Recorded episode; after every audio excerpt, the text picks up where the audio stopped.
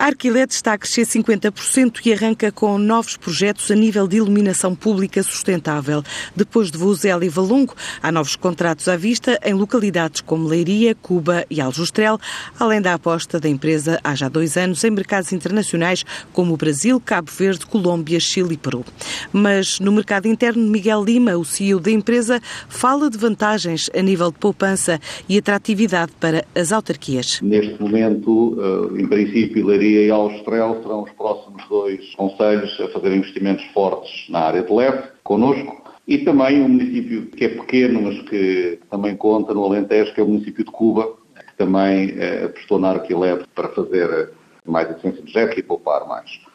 Temos outros na calha, eh, mas eh, como sabe, o processo concursal é sempre um processo que até está fechado e pode dar muitas voltas, e portanto posso dizer é que temos uma, uma carteira bastante interessante de projetos uma vez que as vantagens de, de um projeto destes, em que as poupanças se pagam em menos de dois anos, ou no máximo dois anos e meio, e, e, o que acontece é que isto permite os municípios pouparem na conta da luz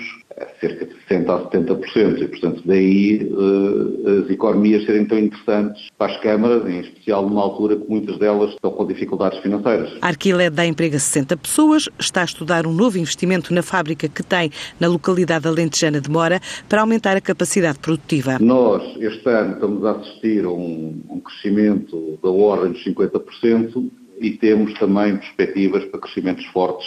nos próximos anos. Uh, daí que está realmente nos nossos planos ampliar uh, a nossa capacidade produtiva, uh, que será em princípio feito também em Mora e estamos nesta altura a estudar esse caso e ver qual é que é a melhor forma de, de, aproveitar isso. A empresa definiu ainda como alvo os países de expressão portuguesa e também os que falam castelhano, admitindo a hipótese de em breve entrar no Equador. Há também alguma,